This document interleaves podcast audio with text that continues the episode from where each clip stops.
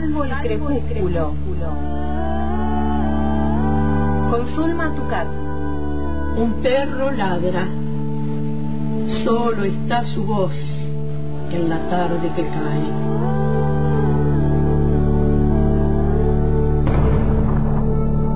Soy el solitario que escucha sus ladridos en el poniente.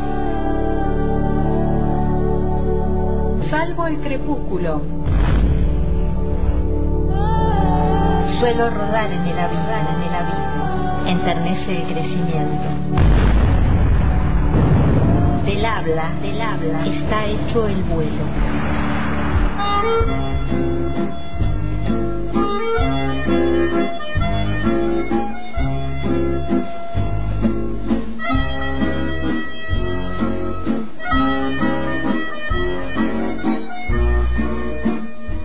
Tarde de martes y con esta música recibimos a Zulma Tucán. Buenas ¿Cómo estás, Pau? Buenas tardes. Buenas tardes a todos. y aquí estamos hoy nuevamente en Salvo el Crepúsculo para compartir hoy la vida y la obra también de Haroldo Conti. Yo digo que este el mes de mayo es el mes del de Haroldo Conti porque nació el 25 de mayo de 1925 y fue secuestrado y desaparecido este, en 5 de mayo de 1976. Este, y bueno, él decía que la vida es un borrador, decía, así titulamos hoy la sección de Haroldo Conti. Y siempre hay que pasarla en limpio este, Haroldo Pedro Conti nació en Chacabuco, en la provincia de Buenos Aires, un pueblo al que siempre volvía y que tenía muchas nostalgias de, ese lugar donde nació, y tenía muchos amigos y este y siempre aparece sí alguna escena de en sus novelas del, del pueblo de Chacabuco. Fue hizo de todo, eh, fue eh, escritor, docente fue uno de los más destacados de la generación del 60, junto con Rodolfo Walsh, con Antonio Di Benedetto, con Héctor Tizón eh, y otros escritores de esa época, pero yo creo que no tuvo el reconocimiento suficiente. Y la gente no, no lo conoce demasiado. Recién en los últimos años como que hubo una difusión de su obra y también, bueno, de su vida, ¿no? Él, él, él entregó su vida porque no se quiso ir del país sabiendo que lo estaban buscando, que lo estaban persiguiendo. Y este y, y, bueno, se hizo un museo en el, en el Delta del Tigre donde está su casa y ahí empezó a difundirse un poco más este su obra, ¿no? Ahora, ¿cómo cómo vino a ser escritor? este Haroldo Conti. Él, él escribe un texto que me encantó, así que lo voy a compartir, es cortito, dice, Habría que contar la historia de uno mismo, dice él. La cosa empezó de esta manera. Yo era alumno de una escuela de pupilos. En aquel tiempo no había cine y reemplazábamos esa diversión dominical con unas funciones de títeres. Yo me ocupaba de escribir los libretos, que como en todos los seriales se acababan en el momento de mayor suspenso y se continuaban en el próximo domingo. Así nació en mí una parte de esa vocación por la literatura. La otra parte, dice, se la debo a mi padre. Él siempre fue un gran cuentero y lo es todavía. Es un hombre de pueblo que cuenta y cuenta cosas como toda la gente de pueblo, que a veces no tiene otra cosa que hacer. Mi padre era un viajante, un tendero ambulante, y yo salía a recorrer el campo con él.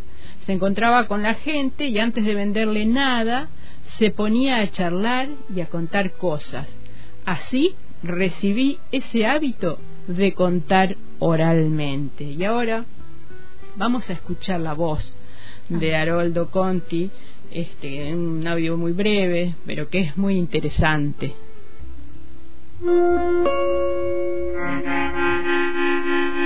Yo siempre dije, o digo en un cuento inclusive, que la vida es una especie de borrador, que uno nunca termina de pasarla en limpio y yo descubro que mi vida sí es un perfecto borrador, así, bien borroneado, bien tachado, vuelto a reescribir, nunca completo, nunca terminado. soy quejoso. Me gusta quejarme, inclusive, me parece. Pero creo que en el fondo tengo motivos.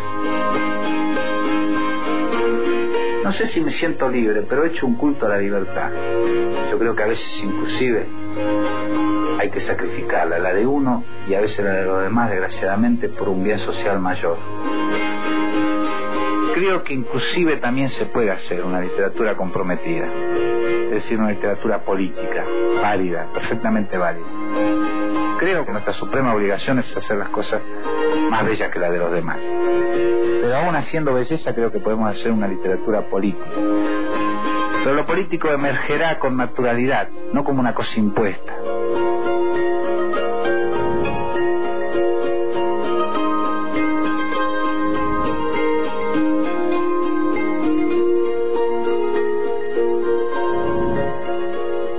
Eso es parte de un documental que se puede ver en encuentro, se puede buscar, porque esto, esto que era tan cortito, dice tantas cosas, ¿no? Es tan claro, tan, y bueno, por lo menos yo concuerdo en todo lo que dice, me parece maravilloso.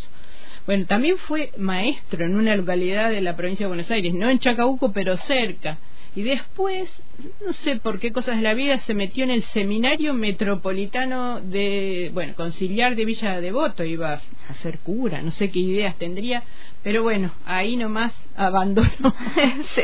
se, dio cuenta que alejó. No, y que no era por ahí. Claro. Y se fue a estudiar filosofía a la Universidad de Buenos Aires. Eso estaba, estaba un poco más orientado. Exactamente.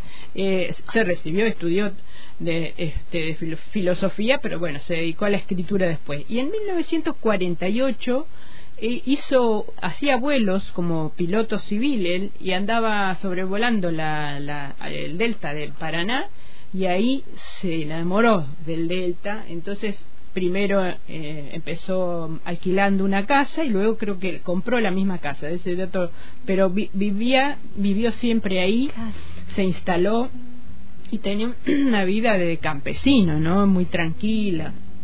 También el, eh, el, Delta va a ser protagonista de sus novelas. Después vamos a comentar más adelante la primera novela que él publicó que se llamó Sudeste en 1962, eh, donde precisamente habla del Delta.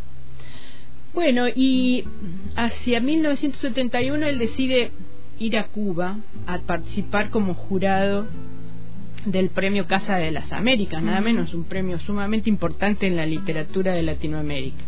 Y ese viaje va a cambiar su visión política del mundo, digamos, en, en general, la visión del mundo y con mucho más razón la visión política. Cuba, dice él, es una especie de colina de América desde donde se divisa todo el continente, dice desde La Habana tomé conciencia de lo que era América Latina. Mm. Bueno, y ese compromiso político lo llevó a ser militante del PRT, Partido Revolucionario de los Trabajadores. Y este, eh, ahí, bueno, mientras tanto escribió otras novelas, En Vida se llama, y luego se hizo amigo eh, de Gabriel García Márquez, conoció a Vargas Llosa, con el que discutió algunas varias veces, bueno, y finalmente escribe una novela que se llamó Mascaró, que Mascaró el cazador americano, que eh, tuvo el premio Casa de las Américas en simultáneo con una obra de Eduardo Galeano que se llamaba La canción de nosotros. La obra de ah. Galeano era La canción de nosotros. Las dos obras fueron premiadas por eh, la Casa de las Américas. Pero bueno, como todos saben que los que conocen a Haroldo Conti, viene la dictadura y a pesar de que él sabía que estaba vigilado, que, lo perseguían por su ideología política, porque era amigo de, Cuba, él se quedó, no se quiso ir, no se quiso exiliar, como tantos, ¿no? Como Paco Urondo, como otros. Y, y poco antes de su secuestro, puso un cartel en el escritorio, en la casa del Delta, donde él vivía y donde él escribía, en latín, porque él era profesor de latín, trabajaba en escuelas secundarias, hasta último ah. momento estuvo dando clases. Y ese texto decía, este es mi lugar de combate y de aquí no me moveré. Y bueno, el 4 de mayo de 1976 había ido con su esposa, seguía haciendo su vida normal. Él tenía un, un niñito recién nacido, tenía tres meses. Dejaron sus hijos con, con un amigo que fue a cuidarlo y se fueron al cine. Cuando volvieron, el, estaba el ejército en la casa, habían tomado la casa, el amigo estaba golpeado y tirado en, en el piso, los niños estaban recluidos en, un, en una habitación y bueno, tanto implorarles y todo, su mujer eh, les pidió que por favor se lo, lo dejaran ver a Haroldo, estaba golpeado, torturado y sí, estaba, lo, lo, la acercaron a donde estaba él ella estaba encapuchada, pero ella pudo ver entre las entre su, su, lo que tenía en la capucha que él no, que Haroldo no, y ahí se dio cuenta de que lo iban a matar o que se lo iban a llevar. Y así fue, desapareció y no se sabe qué, fue de él, eso es lo terrible. Este, además de, de, todo lo que le sucedió, bueno, mucha gente intercedió por él. Eh, Videla organizó una reunión, mirá con quién, con Jorge Luis Borges, con Ernesto Sábato, con Horacio Ratti, que era el presidente de la Sociedad de Escritores, y con un cura que había sido amigo de, de Haroldo Conti, que era eh, Leonardo Castellani. Los cuatro le pidieron por Haroldo Conti, le dijeron que, lo, que dijera dónde estaba, que, que lo buscara. Y él le aseguró que era imposible averiguar el paradero y que eh, igual iba a intentarlo. Obvio que, como a todos, como ya sabemos que a todos le decía lo mismo y nunca, nunca respondía nada. Bueno, y después este, hubo testimonios que, que lo vieron en el centro clandestino del Vesubio y que, bueno, estaba muy mal, muy golpeado, y ahí pudo ir el padre Castellani a visitarlo. Pero no, lo, no pudo hablar con él porque estaba muy mal, estaba, no, no podía hablar, no podía coordinar.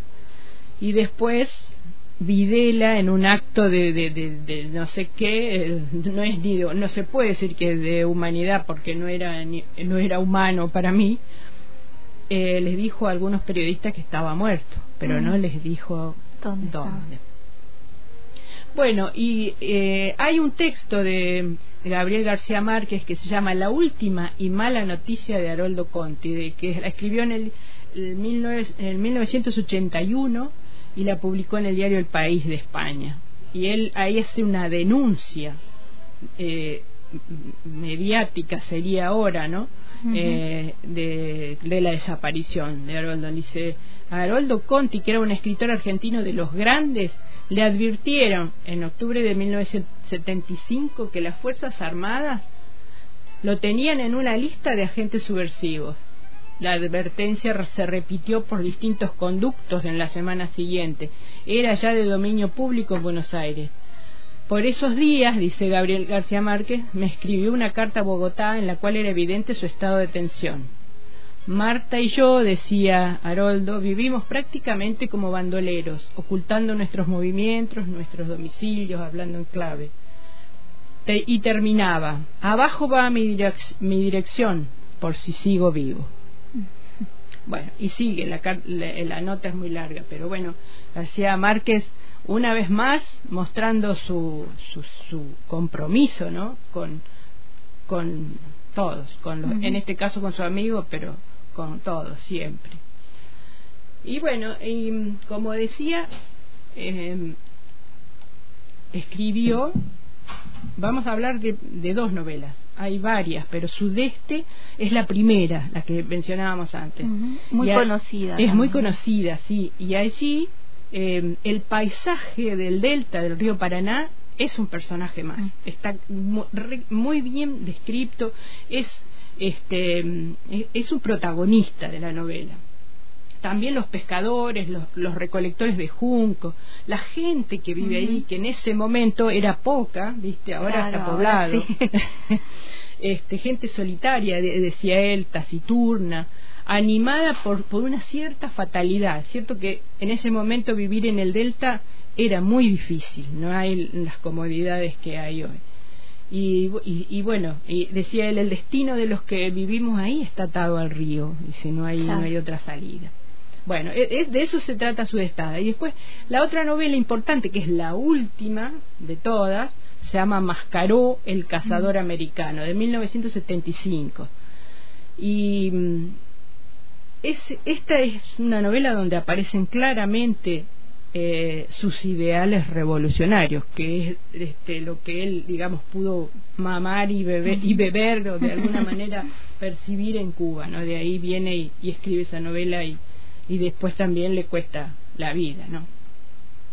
Él escribe con total libertad, no, no le importa nada y cree que la libertad en ese momento, en ese caso es revolucionaria. Bueno, él, lo, lo, escuchábamos, ¿cierto? Este y, y tiene un lenguaje muy sencillo, este dice, hablan todos los personajes como que se van alternando los personajes de la novela. Eh, y este hay un paisaje y una historia que son bastante reales, ¿no? Bueno, de eso se trata más caro.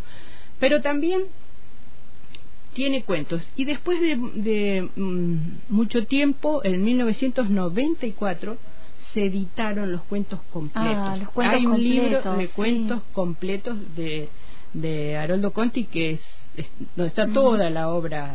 Mucha obra también, eh, recuerdo algunos haber leído de los libritos del Página 12, Sí, cuando Página el- 12 bueno.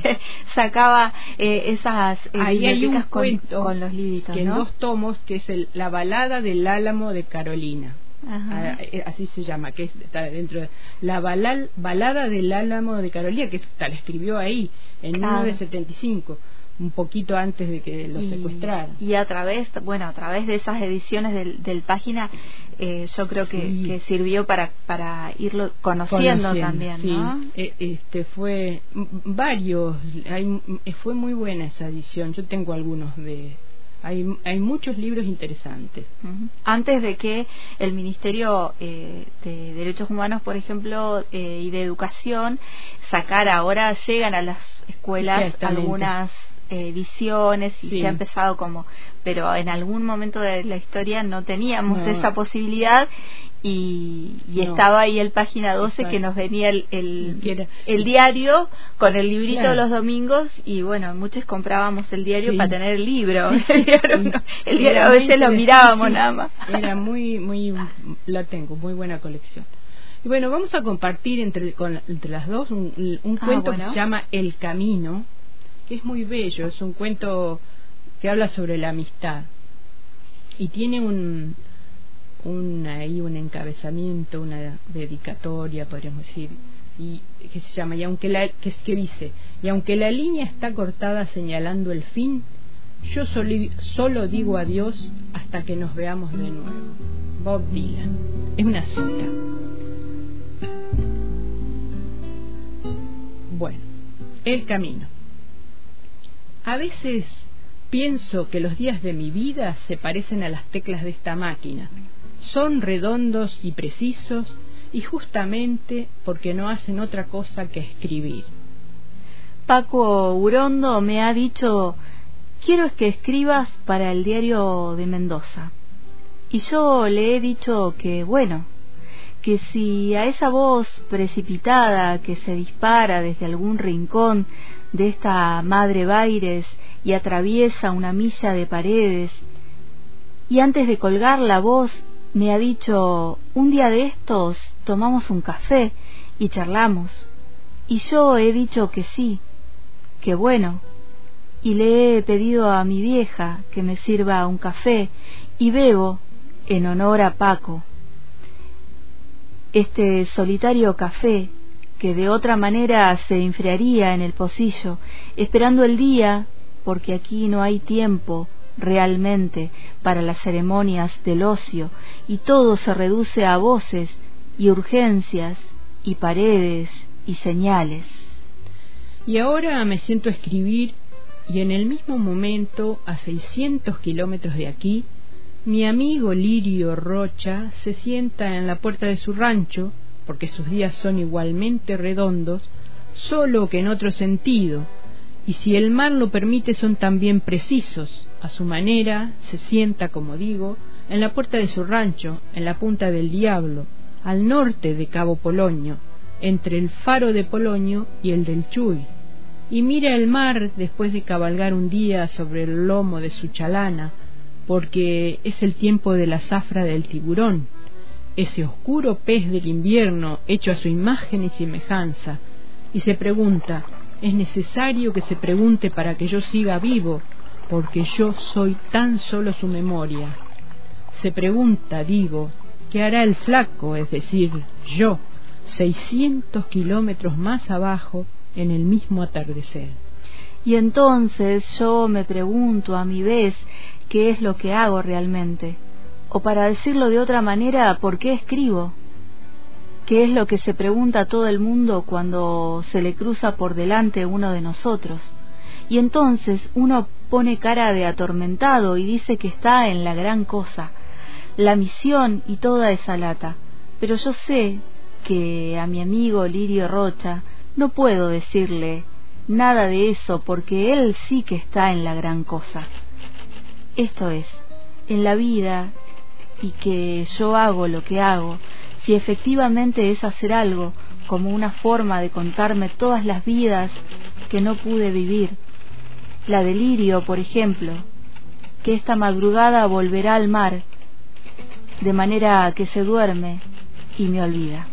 Y yo dejo de golpear esta máquina, y ahora que es noche cerrada y las voces y las paredes se han muerto hasta mañana y la gran noche de Buenos Aires se parece al mar, pongo un disco de Jovín para no morirme del todo y pienso en mi otro amigo, porque es el momento de los amigos y las ausencias.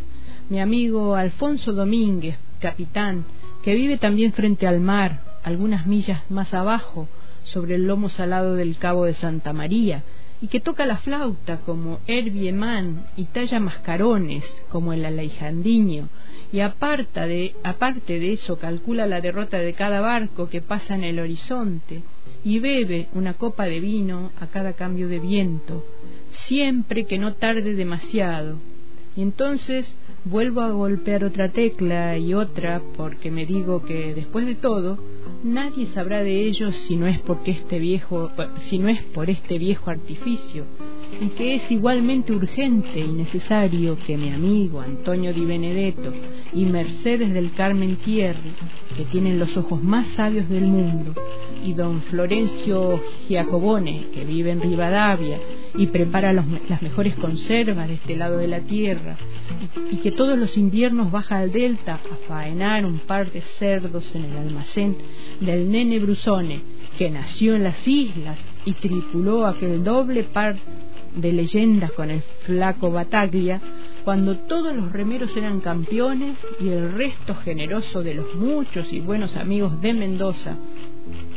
Tengan noticias de estos otros amigos que viven frente al mar, y es así que por fin entiendo cuál es la gran cosa, porque yo los junto a todos ellos, salto sobre las distancias y el tiempo, y los junto a todos ellos en esta mesa del recuerdo, que tiendo y sirvo para mis amigos.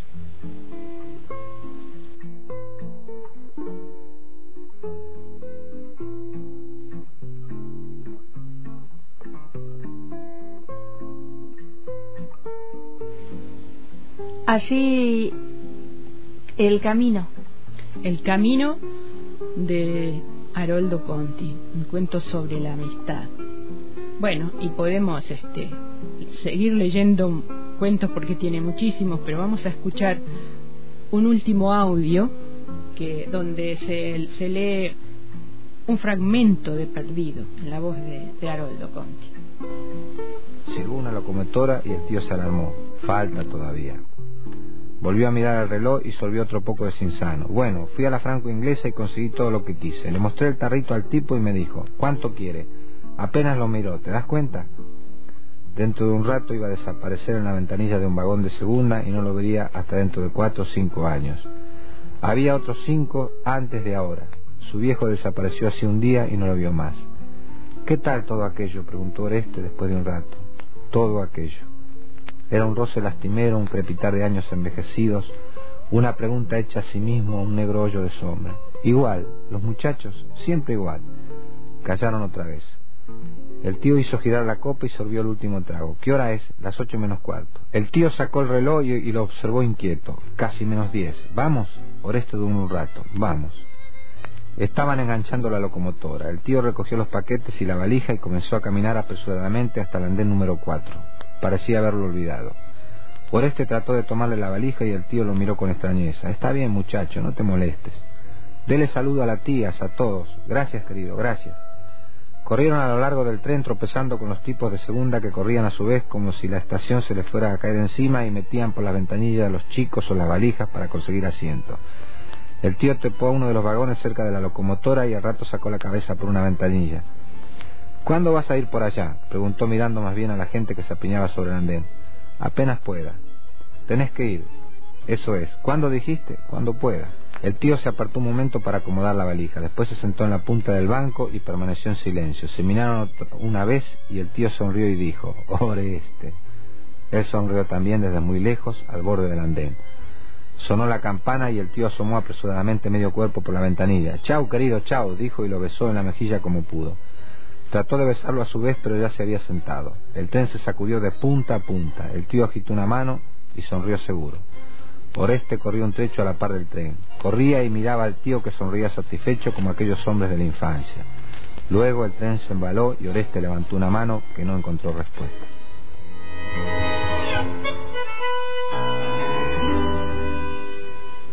Perdido de Haroldo Conti también se, están en los cuentos completos, pero también se puede encontrar en cuentos regionales argentinos. Ah. Salía de la editorial Coligüe, una editorial también que era muy sencilla, muy barata para comprar, y era muy interesante, y unos libros muy bonitos.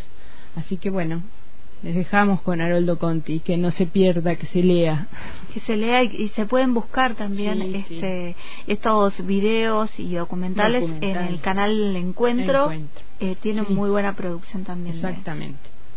ahí pueden ingresar y pueden encontrar información y bueno y después este también a través de las redes eh, encontrar páginas en homenaje a Oroldo Conti Sí, también sí. Y so- y hay mucho también sobre el museo, sobre la casa de él. Y bueno, si tienen posibilidades, ir a conocerla. El otro día conocí una familia del tigre que me contaba de- del museo de Haroldo Conti. Me- me- la verdad que me interesó, me encantaría ir. bueno cuando vayas nos traes eh, fotitos o si no armamos y vamos, Vamos. aquí de- con el hilo invisible Exacto, exactamente. hasta el martes Hasta el martes, gracias Pablo.